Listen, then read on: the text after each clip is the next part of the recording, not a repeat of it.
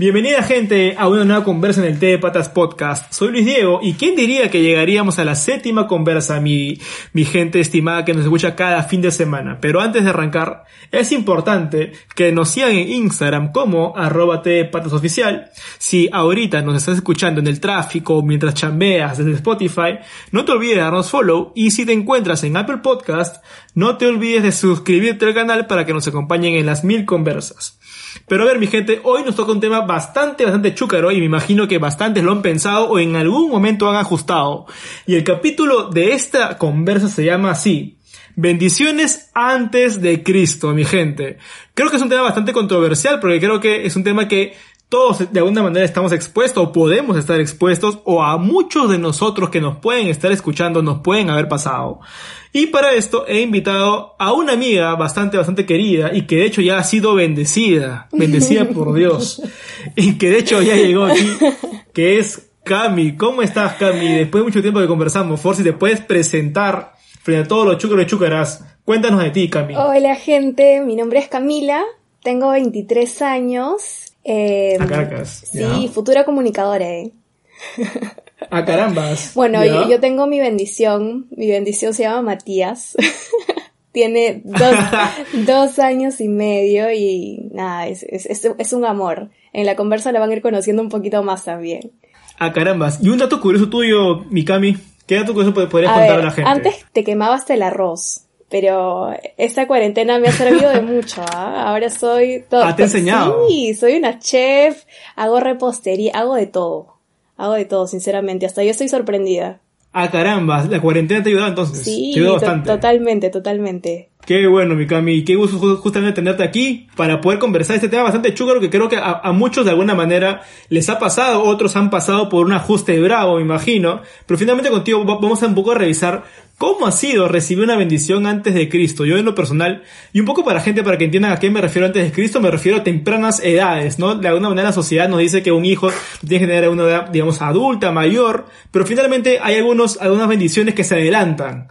Y creo que no ha sido de excepción contigo, Cami. ¿Cómo ha sido en, tu ocasión, si nos puedes contar? Un poquito, un poquito. Mira, yo salí embarazada a los 20 y lo tuve a los 21, ¿ya? Chibolita, chibolita.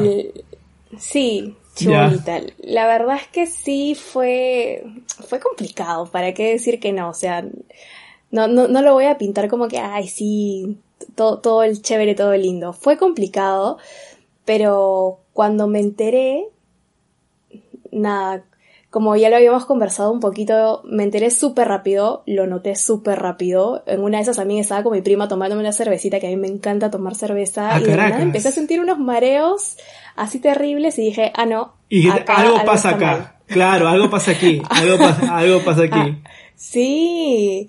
Entonces, nada, lo conversé con mi novio, me dijo, no, ni fregando, espérate un rato. Ya. Y le dije, no, ¿qué voy a esperar? Necesito saber, necesito quitarme esta duda. Quizás es algo psicológico, ¿no? Por ahí estoy embarazada de manera psicológica, dije. Tenía fe. Tenía fe porque algunos te dicen, oye, no, todo está en la mente, relájate ya, y viene. Pero nada, nada. nunca vino. Nunca vino.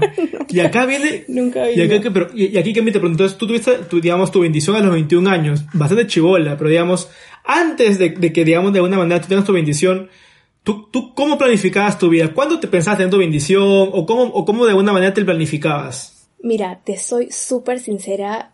Yo no me veía con hijos. Ah, ya. No, no hay forma. Sin hijos. No, nada, yo no, tú no quieres a nadie. O sea, ni un calato. Más chivola, más chivola. Dije, no, yo no me voy a casar. Súper yuca que me case. No ah, voy a tener hijos voy, a vivir así. Soltera codiciada, dices. viajando por todo el mundo. Claro, dije, dije.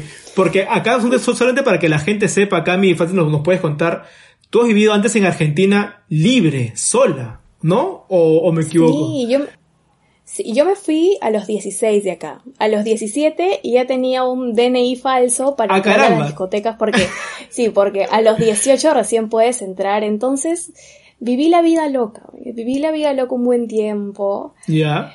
Y, igual creo que esto me frenó un poco y hizo que, que me plante, que crezca, pero bueno, sin irnos tanto a ese tema todavía. Claro. Eh, estuve estudiando, me fui de intercambio a varios lugares, entonces la pasé muy bonito, por eso es que no me esperaba tener un hijo a tan temprana edad porque dije, no, quiero explorar mucho más, quiero conocer. Me gustó la vida que estaba teniendo. Pero bueno, las cosas cambiaron. Claro, y regresaste a Perú y la bendición llegó aquí en Perú. Oye, escúchame, estuve cuatro años fuera y estaba todo bien, pero llegué a Perú, creo que cuatro meses te juro, a cuatro meses y mi vida cambió radicalmente. Infalible, pero nunca más regresé. Infalible, peruano, ¿ah? no falló. En cambio, cuatro meses afuera como que, ah, tranqui, no, pasa, no pasó nada. Y, pero, Literal. Y aquí justamente te quiero preguntar algo porque, a ver, te cuento, digamos que creo que aquí y el público en general que todavía no recibe una bendición, generalmente converso con mis patas y me cuentan mucho del ajuste, ¿no? Ajustar finalmente creo que, porque puedes tener un hijo a temprana edad, es bastante bravo e incluso también con, no sé, pero me imagino la, la, situación debe ser bastante, bastante fuerte, sobre todo cuando te enteras que estás embarazada. En tu caso, ¿cómo fue esa sensación, un poco para que cuentes a la gente, cómo es esa sensación cuando te das cuenta de que, oye, estoy embarazada? ¿Cómo es ese primer feeling interno? ¿Tú cómo lo, cómo lo recibiste? Mira, primero no lo podía creer. Ya, pero ¿cómo fue? ¿Cómo comprarme una segunda prueba. Pero, pero o sea, ¿cómo fue que, eh, que dijiste, oye, no, tengo que hacerme la prueba, que en verdad creo que ya la caí? ¿Cómo fue? Nada, como te dije, o sea, yo sentía que algo estaba mal. Ah, Caracas. Que algo estaba distinto. es que mi cuerpo reaccionó muy rápido. Creo que desde los primeros días ya me sentía distinta, no soportaba ciertas cosas, ciertos olores.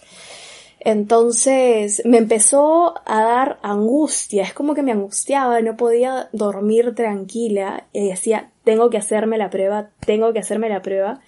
Y bueno, me hice la prueba y, y era una mezcla ya, era una mezcla de muchas cosas.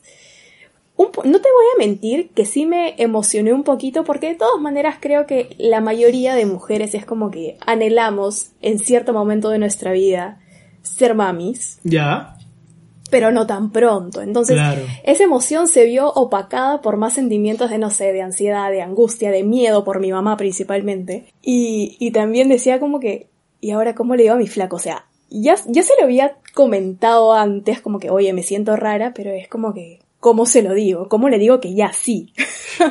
O sea, digamos tú, o sea, ese miedo, pero no fue tanto el miedo, por lo que entiendo, ¿no? Porque hasta incluso te emocionaste. ¿O cómo fue? Porque yo me, yo me sentiría frío, me sentiría realmente frío. Pero en tu caso, ¿cómo, cómo fue ese feeling? Porque tenías 20 años, imagino. No. ¿No? ¿Tenías 20? Sí, tuve 20.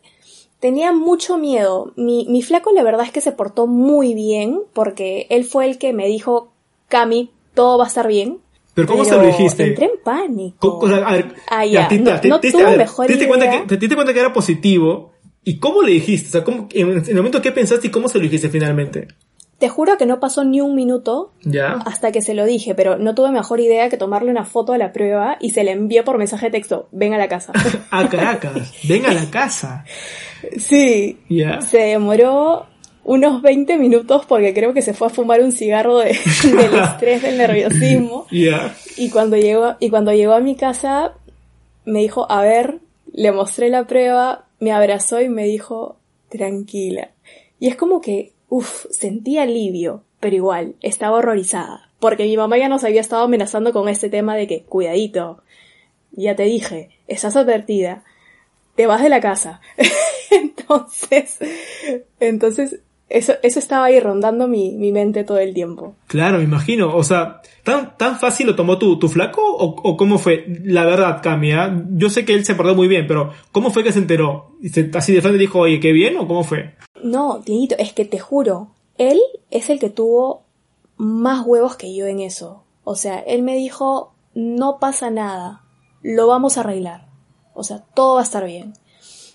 Y, o sea, te, juro que te lo diría, ¿ah? te juro que te lo diría, soy súper sincera en eso. Pero no, yo era la que estaba así maquineando cualquier cosa. Eso sí, no se lo dije a mi mamá. O sea, en un momento dije, no pasa nada, no se va a enterar porque no me va a ver. Voy a desaparecer. ¿Cómo no te va a ver? Si tienes 20 años, eres chibolita. No, me fui de la casa. A Caracas, a ver, cuenta, a ver, entonces, digamos, tú te enteraste, digamos, a ver, un poco recapitular, mi gente, a ver, Cami se sintió rara desde el día uno. Y dijo, ah, acá pasa algo. Se hizo la prueba y al toque llamó a su, a, su enamorado y su enamorado dijo, no te preocupes, acá lo vamos a solucionar entre nosotros. Tu enamorado es mayor que tú, ¿no? Por cuatro años, me decías, antes. Sí. Es, mayor, te, te, dio seguridad. Pero a ver, finalmente aquí pasa un, un, segundo paso de que es decirle a los padres, porque obviamente los padres de alguna manera se figuran siempre que su hijo, digamos, de alguna manera cumple el ciclo regular que uno espera, pero ¿cómo fue en tu caso finalmente decirle a tu mamá? Yo sé que ha sido una, odisea, pero que sí quise que todos nos cuentes cómo fue. ¿Cómo fue que mamá se enteró que estás embarazada? Lo mío fue épico. A Caracas. Ya, épico. Fue, épico. descabellado. ¿Ya? La cosa es que yo le, vine con un flor a mi mamá diciendo, para esto discutíamos, discutíamos mucho. Entonces yo le digo, ¿sabes qué, mamá? Un día me senté con ella súper seria. Las cosas no están yendo bien acá. No me siento a gusto a viviendo contigo, contigo. Es que le inventé toda una historia. Y le dije, bueno, finalmente, mami, creo que lo mejor para tener una relación buena y sana entre las dos es que yo me vaya a vivir sola. Tú sabes que he estado mucho tiempo sola, entonces no me acostumbro mucho a tus reglas y todo el tema. Ya. Se puso triste y yo sé que ya se la solía, pero dijo, ok Camila, vete. Y se resintió. Entonces yo me fui a vivir sola, tenía recién un mes, dos meses de embarazo, la pancita no se notaba. Y da la casualidad de que mi mami trabaja en una compañía de seguros. Ya, para no decir está bien. Está, está está para no decir nombre. E, entonces, eh, nada, llegó el momento en el que tenía que empezar a hacerme los controles prenatales, ¿no? Los chequeos. Entonces dije, pucha, ¿ahora dónde? Que no sé qué. Y bueno, un día tuve como que una amenaza, me sentí mal. Entonces mi flaco me llevó corriendo a la clínica, no nos importó nada, pasé mi seguro y bueno, al día siguiente un testamento en WhatsApp, ah, básicamente diciéndome, lo sabía, no puedo creerlo, estoy decepcionada, o sea... Claro, o sea, solo para que la gente entienda, tu mamá, claro, trabaja en un seguro y tú usaste el seguro y tu mamá se enteró por la chamba, porque habías aplicado tu seguro. Claro, Claro, a mi mamá le, o sea, mi apellido, mi segundo apellido es Sempertegui. Y la única persona que se apellida en esa empresa, Sempertegui, es ella. Entonces como que le dijeron, oye, se ha atendido una tal Sempertegui por, por postnatal y su seguro no le cubre no sé qué cosa. Una chibolita, una chibolita por ahí. ¿La admitimos? ¿La admitimos o no la admitimos? Y mamá, ¿qué? ¿Sempertegui qué? y ya pues, el día siguiente el testamento en WhatsApp. Lo sabía. ah, empezó con lo sabía. En verdad las, demás son brujas, las demás quieren o no son brujas, siempre aciertan bastante bien. Y uno siempre dicen que en verdad piensa mal y se tarás, pero a ver, ya, te dijo lo sabía, pero ¿cómo, cómo fue esa conversación con tu mamá? Porque debe haber sido yucasa, me imagino. Decirle, sí, mamá, en verdad estoy embarazada desde, desde el minuto cero. Mira, yo fui muy maricona con eso. Es como que me limité simplemente a escribirle, me creí la macha, como que yo lo voy a resolver, soy un adulto, por favor, déjame, dame mi espacio. Con 20 años, ¿ya? sí, con 20 años. Entonces, no, no, entendía nada de la vida en ese, momento. Y, y, nada, nuestra relación quedó ahí. Mi mamá no me dijo más, no me buscó, no me llamó, yo vivía sola. Y, y, nada, fue, fue igual duro para mí porque siempre quieres tener ese apoyo.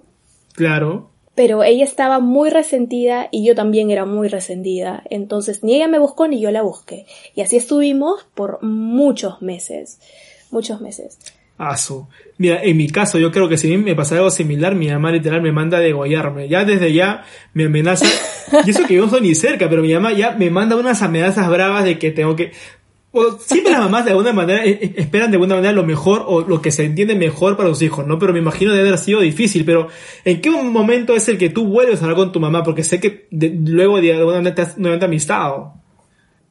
Mira, yo me vuelvo a hablar con mi mamá cuando mi embarazo ya estaba súper avanzado, cuando yo tenía como seis meses o siete meses, ah, porque era el cumpleaños de mi abuelito. Ya con panza, ya. Entonces, en la reunión familiar me invitaron y obviamente iba a tener que ver a mi mamá. Fue un momento recontra tenso. A su madre. Pero es como que entré, buenas noches, buenas noches familia, como No quería ver a nadie porque sabía que todos me iban a bombardear de preguntas. Era como que me miraban, miraban la panza y me sonreían nada más porque ¿qué, más iban a hacer? Fue un momento recontra incómodo. ¿Y tú cómo te sentías en ese momento? Obviamente porque es 20 años con quería panza. salir corriendo Ya. Quería salir corriendo de ahí. Lo único que me sostenía era que, no, Camila, es el cumpleaños del abuelito, es el cumpleaños del abuelito, tienes que ir, pero no quería presentarme. O sea, simplemente quería que no me vean jamás, nunca más en la vida. Ah, caramba, pero ¿y tu abuelito cómo resonó? Porque generalmente los abuelitos son un poco más tradicionales. ¿Te dijo algo o no te dijo nada tu abuelito? Ah, no, mi abuelito es el, abuel es el abuelito consentidor, apañador. Él ah, sí. Ama de manera desmedida, entonces él es el que me decía, hijita, te falta algo, hijita, yo te llevo esto, tú no puedes hacer tal cosa. Mi, mi abuelito siempre, siempre me apoyó, por más que igual le afectó la noticia, él estuvo ahí en todo momento. Escúchame, Cami, pero veo de, de, alguna manera que todo el proceso fue un poco no tan traumante, ¿no? ¿Y realmente fue así? ¿O tú, tú sientes que en verdad sí fue traumante? Porque a mí, así a o sea, si a mí me pasa a los 20 me hubiera traumado. Literal, me hubiera traumado. ¿A ti no? Pues siento que ha sido bien, bien tranqui. No, no, no, no ha sido tan tranqui. Ah, especialmente En, en, la relación de pareja. O sea, con ah, todo esto de la familia creo que es algo normal que Porque cambia, hasta ahorita, Hasta ahorita has contado todo como si fuera la familia Ingalls. Pero ¿cómo es la realidad? ¿Cómo es la realidad? Cuéntanos la verdad, Cami. ¿Cómo es? Mira, mi flaco y yo lo tomamos como, entre comillas, súper bien al inicio. Pero cuando se dio este tema, a todo esto, paréntesis, él y yo teníamos tres meses cuando yo salí embarazada. ¿Tres meses? no nos conocíamos nada, nada. ¿Ya?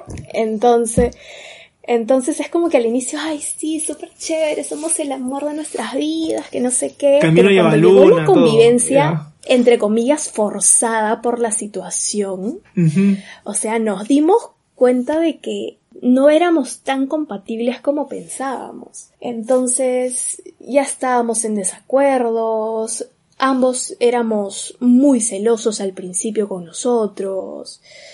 Ay, no, no, no, fue fue, bastante complicado llegar a un, a un punto de estabilidad. Y hasta ahora, hasta ahora porque la convivencia es súper difícil. Pero siendo tan chivola, no sé, a, mí no me gustaba que me pongan límites, a él tampoco, pero después nos peleábamos y nos reconciliábamos, entonces era como que era, era, un desastre al principio. Ya. Y aparte que nos fuimos a vivir solos, pero después de una casa pasamos a otra y después de esa casa pasamos a otra, nos mudábamos constantemente, entonces no teníamos una estabilidad tampoco ni en nuestra relación ni en nuestra vida en general. Ah, y aparte eran chivolazos ustedes. Porque 20 tenía 24. y en esa transición, esperar un bebé, o sea, estábamos preocupados por cómo iba a ser, en dónde lo íbamos a recibir, cómo iban a ser nuestras vidas, ¿entiendes? Y, tú dime, ¿y esa presión o de, y esa ansiedad de saber qué va a hacer con tu vida, cómo va a tu bebé, ¿no te genera como que angustia o algo? Sí, totalmente. Aparte que dejé la universidad ah, en ese momento. ¿Ya? Claro, o sea, dejé, la universidad, eh, estuve con amenaza al principio, entonces tenía que estar en reposo absoluto, pero a la vez tenía que trabajar. ¿Qué es amenaza? Porque yo con panza trabajé. ¿Qué es Ah, una amenaza. Tuve amenaza de aborto, como trajinaba mucho durante el día, entonces estuve en cama sin poder hacer nada y a mí que me encanta estar de aquí a allá todo el tiempo, la sufrí. Fijo, imagino. Y ahí justo te iba a preguntar lo siguiente. Tú que venías de ser chivola, porque tú me decías que contaba, vivías sola en Argentina desde los 16 hasta casi los 20. Finalmente, porque me imagino salir, y, y tú, tú mismo has dicho que has vivido la vida a más no poder. ¿Qué se sentía de, de, de, un, de un día para otro tener un parón con, con respecto a ese tipo de vida? ¿Cómo, cómo, cómo sentiste todo eso? Es un poco frustrante. Es un poco frustrante porque sientes que sí se te pueden, por decirlo así, truncar algunas cosas. O sea, de todas maneras ya no vas a tener la misma libertad que antes. Pero también traté de verlo por el lado positivo. O sea, sinceramente dije, ok, esto me va a dar más responsabilidades y va a hacer que yo, nada, asuma, asuma más y, y crezca. Y crezca como persona y, y nada, fue como que darle un poco de estabilidad a mi vida, porque si es que no lo hacía por mí misma, tengo que hacerlo por alguien más que es una personita, ¿no? Y ahí te pregunto un poco para también ver por, por otro lado de, de la moneda, es finalmente, ya asumir responsabilidades cuando tuviste tu bendición, y de ahí, ¿volviste a salir o cómo fue tu vida a partir de ahí? Porque a partir de ahí, y no me no, no mentir que nacen un montón de, mamás luchonas, como te decía, un montón de luchonas, mamás bloggers, empiezan a, lanzarse un montón con historias. En tu caso, ¿cómo fue? ¿Seguiste saliendo o no, o no salías? ¿Cómo, ¿Cómo ha sido? Mira, al principio mi recuperación fue muy rápida. Me refiero a la recuperación general del cuerpo y todo el tema. Ya mi recuperación fue súper rápida y no, no es que salí, salí de irme de fiesta al inicio, pero empecé a frecuentar con mis amigas cuando luego tenía unos 3, 4 meses. Regresé a vivir con mi mamá. Ah, regresé a vivir con mi mamá. Mi pareja se quedó en su casa y yo me fui con el bebé y seguíamos juntos, pero tomamos esa decisión. Entonces yo era la que más carga tenía porque retomé la universidad, ver al bebé. Estaba un poco, un poco encerrada, por así decirlo. Hasta que llegó un momento en el que, bueno, tomamos un break con mi pareja, nos tomamos un tiempo y creo que ese tiempo y el hecho de repartir la responsabilidad ya 50-50 era como que tú tienes tu tiempo con el bebé, yo tengo mi tiempo con el bebé, entonces tenía un, más espacio libre para mí. Entonces, ese espacio sí lo agarré para frecuentar con mis amigos, salir más, me dediqué más a mí. Eh, y ahí salió un poco el tema de mamá luchona, porque ah, me metí al gimnasio. Ah, fuiste, una mamá, fuiste una, mamá luchona entonces. Sí, sí fui mamá luchona por unos cuantos meses. ¿Ya? Me metí al gimnasio, me dediqué a mí, que me arreglaba, que, o sea, fue, fue, fue chévere, fue chévere. Una super todo, todas etapas son chéveres, ¿sabes? Me imagino, pero cuando tú te refieres a que se dieron un break, ¿a qué te refieres? ¿Que se dan un tiempo como pareja o a qué te referías? Sí, sí, nos dimos un tiempo como pareja. Nos dimos un tiempo como pareja ¿Ya? y, ahí fue que me enfoqué más en mí. ¿Y ahí saliste a jugar con todo o no? ¿O, tranqui todavía? ¿O, tranqui? más, más o menos, más o menos. Ah, más o menos. ah, caramba, está bien, está bien. Creo que finalmente yo me imagino en realidad con todo este tipo de, de estrés de bueno salir a yo me imagino o sea salir a divertirte después de buena manera de una responsabilidad tan fuerte me imagino va a ser como la primera juerga que uno se pegue después de todo ese tema del, COVID no porque ese tiempo que no sales te reúnes con tu, con tu gente es la fiesta. Así lo viviste o cómo, cómo lo viviste pero un, poco la gente que vive lo mismo se pueda no sé identificar. no. Ya la verdad es que no o sea personalmente creo que una vez que tú tienes un hijo y ya como que asumes que tienes esa responsabilidad, ya no es tanto de que, ah, me voy, me la pego y que Dios me encuentre, sino es como que alguien está esperándome. Entonces, claro. no puedo darme, por decirlo así, el lujo de terminar sin acordarme de nada porque sé que alguien depende de mí. Entonces, sí me divertí, sí salí, eh, sí me fui con mis amigas, qué sé yo, la pasé súper, pero tomé muchos más límites de los que antes hubiera tomado. Pero la pasé regio igual. Yo creo que finalmente tener una responsabilidad como, como una bendición finalmente te hace madurar, si quieras o no, rápido en la vida, me imagino, porque con lo que tú has contado debe haber sido algo así. Con todo, digamos, tú, tú tenías cuatro años de libertad en Argentina, llegabas acá, estuviste embarazada a los tres meses, y después podía salir. Entonces, me imagino que ese, ese eso tema de retraerte un poco también será un tema de, de madurez, ¿no? ¿O cómo lo afrontabas? Sí, sí, yo creo que eh, es simplemente tratar de ver las cosas de buena manera, eh, caer en cuenta que ya tienes otro tipo de responsabilidades bajo el brazo y actuar de acorde a lo que te toca, ¿no? O sea, soy joven, pero soy mamá. Entonces, no dejo de disfrutar mi juventud, pero siempre con límites para no afectar a alguien más, que en este caso es mi bebé. Sé, reconocer algunas cosas, ¿ah? pero veo que hay algunas placas que no, se, se, van de tema con sus hijos. No entiendo. Algo que creo que muchos tal vez se pueden estar imaginando es qué tanto cambian tus planes de los que tenías antes de recibir la bendición a cuando ya te enteras y tienes la bendición, porque me imagino no se proyecta tener tantos planes o, un tipo de vida que si mal no recuerdo, Cami, tú en algún momento me dijiste de que tú no querías tener una bendición hace tiempo y esto te cambió por completo. Finalmente, ¿qué tanto te cambian los planes de vida? Mira, yo creo que te tienes que amoldar a lo que vaya surgiendo en el camino. Es así. Tú puedes tener un montón de planes, pero ya todo se, se tiene que, que adecuar a él, a las necesidades, a lo que estés atravesando. Si es que vives solo, tienes que ver que te alcance para vivir solo, que te alcance para tus comodidades, para las necesidades principales. Entonces, tus planes pueden ir cambiando. Tú puedes que, no sé, ponte, al principio dije, ¿sabes qué? Voy a acabar mi carrera en dos años que me faltan.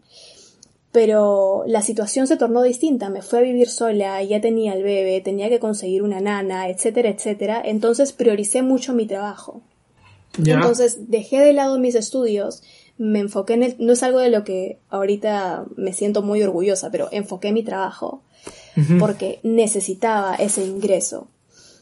Pero bueno, después se fueron, fueron cambiando las cosas, mis planes fueron cambiando y finalmente dije, ¿sabes qué? Me voy del país para tener un mejor futuro, ¿no? Con el bebé, con mi familia, con todos. Ya. ¡Pum! Pandemia. claro. Literal, ¡pum! Claro, me, voy del país para mejorar y ¡pum! Coronavirus te quedas. Te quedas en el Perú. Quieras o no, el Perú te ha marcado. Yo creo que finalmente el Perú te ha marcado. El, Perú, me jala. me jala, Dieguito. No me deja ir. Literal, ¿qué viste? El Perú te quiere acá como quiera. Te asegura con bendición todo. Sí, qué bestia. Hasta, hasta comprometida, imagínate. Ah, ya, ah, man, ya, ya estás comprometido. Y eso es bueno, ¿verdad? Porque hay muchas parejas donde no necesariamente se comprometen o empiezan como que a probar a ver qué tal. ¿Ustedes se comprometieron desde el día cero o cómo fue? Porque hay algunos chistosos que por ahí no, no, no se comprometen tan rápido. Eh, el año, el año pasado, en diciembre, nos comprometimos. Ah, ya, ya, o sea, tuvimos este break, tuvimos este break, estuvimos, regresamos, estuvimos un año más juntos, no, no, nos fuimos a vivir solos como familia y después de haber pasado todo eso, me propuso.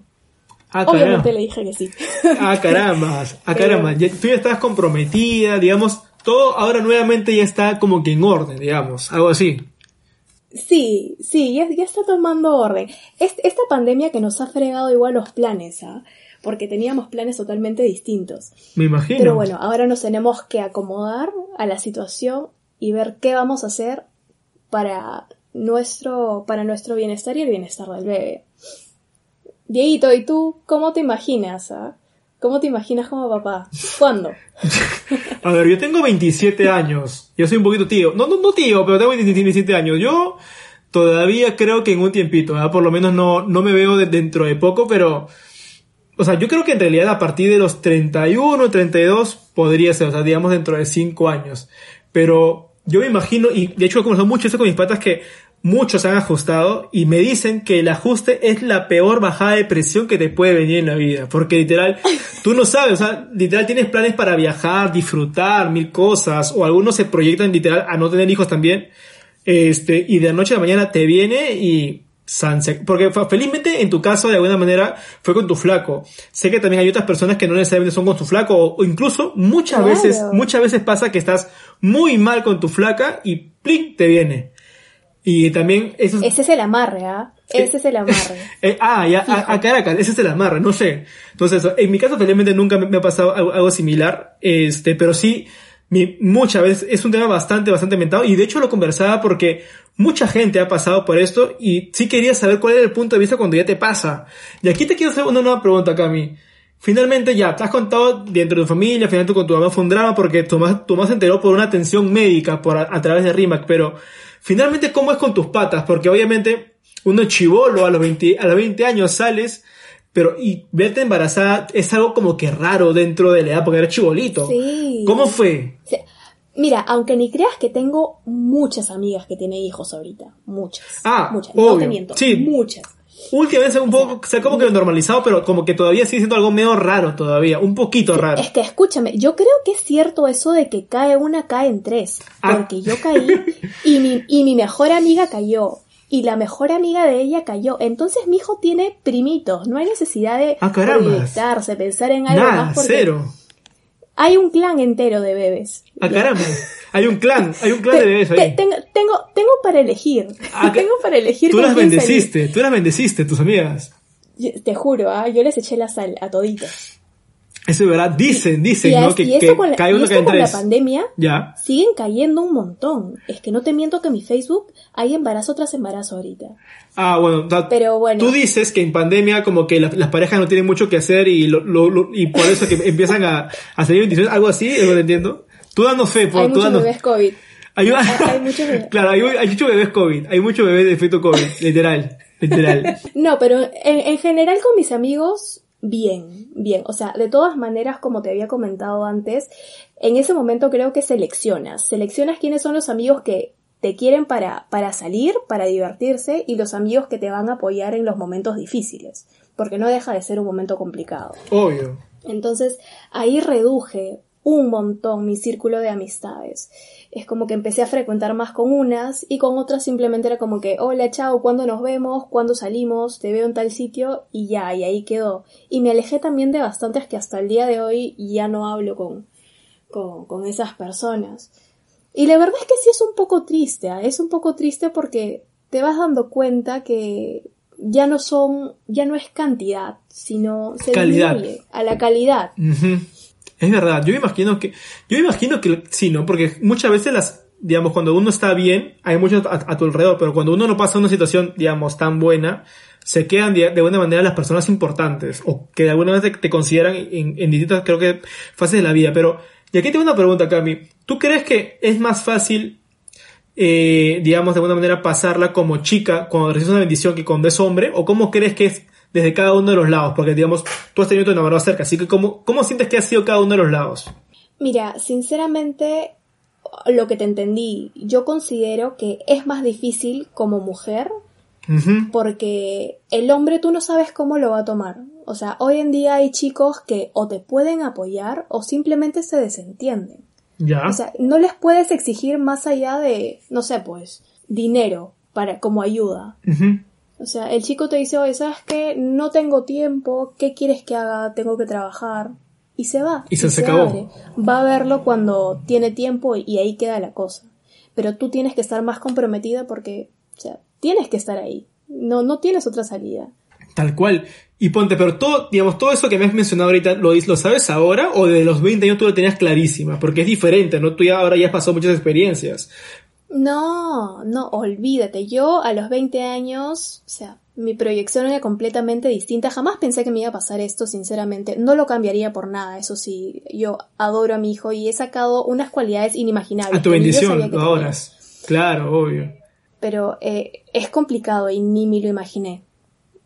Manja. Para nada. Y Aparte, Ya. es que tú no sabes. Yo, ah, o sea, más allá de estar preocupada por estar embarazada, que sí, obviamente estaba preocupada por estar embarazada, cuando me enteré, ahora la preocupación era la primera ecografía, Dieguito. ¿Por Porque te contaré que en la familia de mi papá hay millones de mellizos y de gemelos. Ah, cara, Entonces ah, dije, está- "Uy, está salaza, placa". está Dije, salaza. Sí, dije, la- no vaya a ser que me salgan dos, dije, y ahí sí me fregué.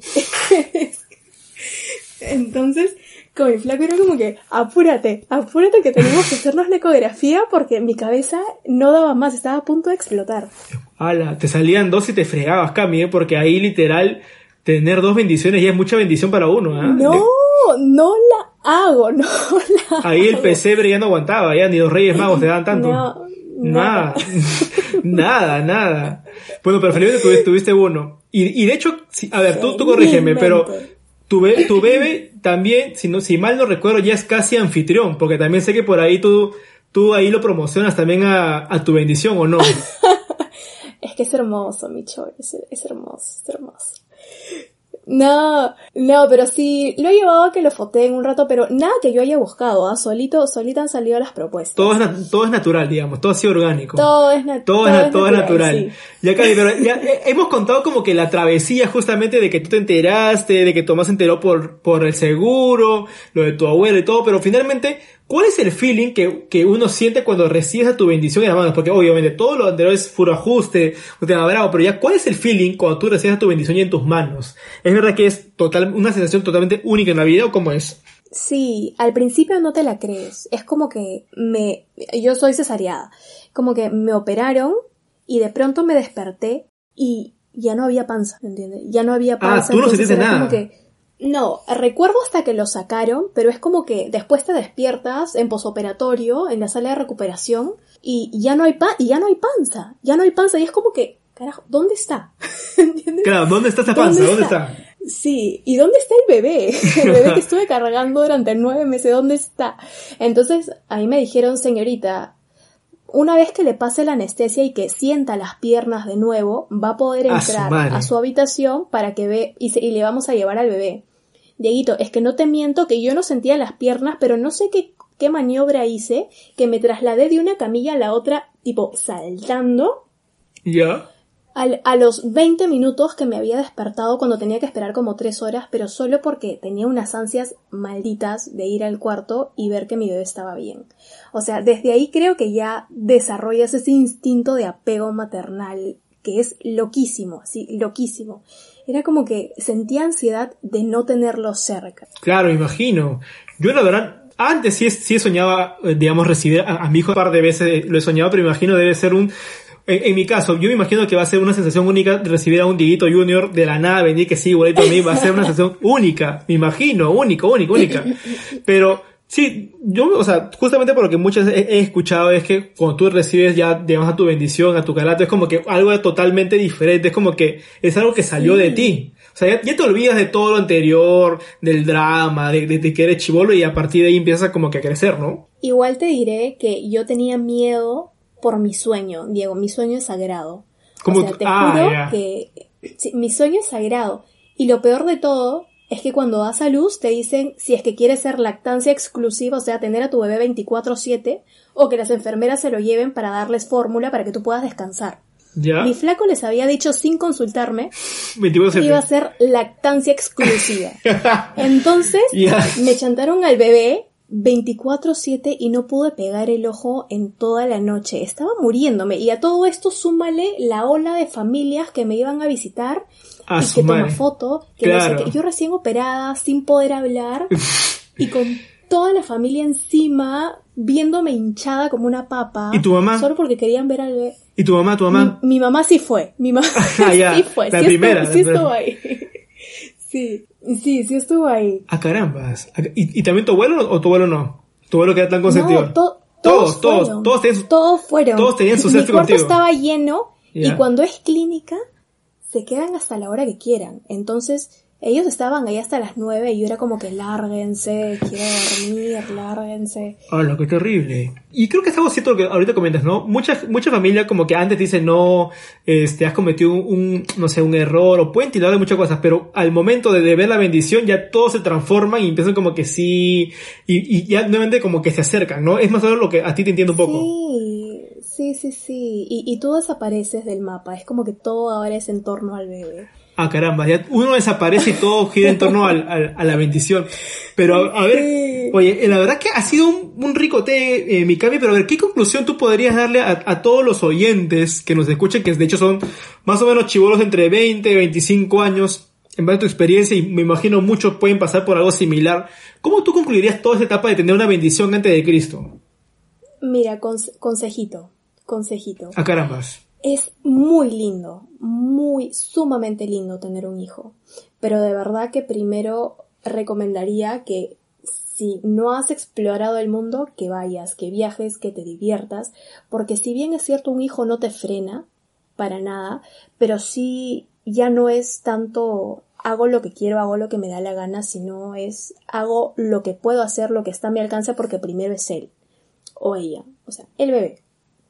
Entonces, cuídense, cuídense si es que no está, si es que no está en sus planes ahorita tener un bebé, sí, cuídense definitivamente porque te cambia la vida. Es lindo, pero te cambia la vida y hay personas que quizás no manejan bien esta situación y pueden frustrarse. Y esas personas que por ahí se quedan con una con esa frustración también pueden no tener la mejor crianza para un bebito que es un ser humano lindo, extraordinario que está aprendiendo y que al fin y al cabo va a crecer con lo que tú le enseñes. Azukami, te escucho y escucho una mami blogger, ah, literal. Una, una frase recontra, recontra motivadora. Pero que, digamos, de alguna manera tú, tú aconsejas que de alguna manera, si son muy chivolos y todavía no han vivido la vida, que la vivan y luego recién, de alguna manera, puedan planificar tener un bebé. Algo así. Totalmente. Y si es que son chivolos y ya pasaron esto, que traten de tomarlo de la mejor manera posible. Porque están criando a una personita que en un futuro va a seguir lo que tú le inculques. O sea, tú sientes que de alguna manera la bendición para nada es un freno, porque siempre dicen que un, una bendición viene bajo pan, ¿cómo es? Una bendición viene con pan bajo el brazo. ¿No? O sea, tú sientes que, no, que no es, una, no, es no es un stop, sino es algo que te ayuda a continuar. Sí, totalmente. Es que haciendo como que un paréntesis chiquito, yo me enteré que estaba embarazada y Dieguito me empezó a ir recontra bien en el trabajo. En ese ah, tiempo estaba como agente inmobiliario y no te miento que vendí no sé cuántos departamentos. A su madre, todo Lima, En ese mes. Ya. Todo Lima. y no, es que gané, ganamos un culo de plata apenas me enteré que estaba embarazada. Es como que esa fue la bendición de mi bendición. Ah, caramba, ten cuidado, Cami, que de la nada, a raíz de tu comentario, un montón de chivolos fácil ahorita van a empezar a tener bendiciones para que le vaya mejor en cuarentena, porque no, no, imagino... No. ah, no, no, ahorita estamos en crisis. Ah, ahorita estamos en crisis económica. Claro, primero viene la bonanza y después viene la crisis. Yo igual, para, para concluir, Cami, yo también creo... A ver, yo para yo creo que sumaría a lo que tú has dicho que también es importante saber finalmente con qué, con quién finalmente vas a tener una bendición y me imagino también es la persona con quien tú de alguna manera pienses que de toda la vida, ¿no? Porque, como tú dices, es una responsabilidad tener un bebé y finalmente tener un bebé con alguien que finalmente no te quedes. Finalmente quien te viene pagando platos rotos es, es el bebito, más que uno mismo. Entonces también creo que de alguna manera uno tiene que estar seguro también de finalmente la otra persona y que obviamente eso te puede traducir en un matrimonio, en un compromiso. En mi caso yo, yo todavía creo que, que, voy a esperar, pero creo que de alguna manera si alguien de alguna manera ya le viene la bendición antes es sobre todo saber que tiene una responsabilidad no solamente de, sus acciones, sino también finalmente repercutir que cualquier decisión que uno pueda tomar, eh, digamos, en los siguientes días con la, con la pareja también puede repercutir en el breve, ¿no? Me imagino. Sí, totalmente, totalmente. Yo creo que primero tienes que conocer bien a la persona, aunque igual cuando tienes un hijo la conoces realmente bien, conoces qué es capaz de hacer, qué es capaz de no hacer. Hay hombres que no cambian ni un pañal, que no están realmente comprometidos como quizás uno sí tiene que estarlo. Y en tu caso, Cami, viene de otra. y en tu caso, tu, tu, tu novio flaco es esperancito o no es un esperancito? ¿Cambia los pañales o no cambia los pañales? Sí, Sí, sí es esperancito, sí es esperancito. He tenido la suerte de que mi flaco, de que mi flaco tiene hermanas chiquititas. Entonces él la hizo de hermano mayor y de, y de papá, y de papá cuando los papás trabajaban. Entonces él, se, él se las sabía todas.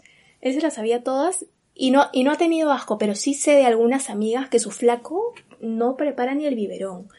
Ah, sí. Y ahí, y ahí, sí, y ahí sí entra la Camila así rajona, ¿no? Ah, caramba, sí. ¿Cómo es posible? ¿Cómo es posible? Tú les tienes que decir que te hagan porque ahí, ahí sí me sale lo de mami blogger.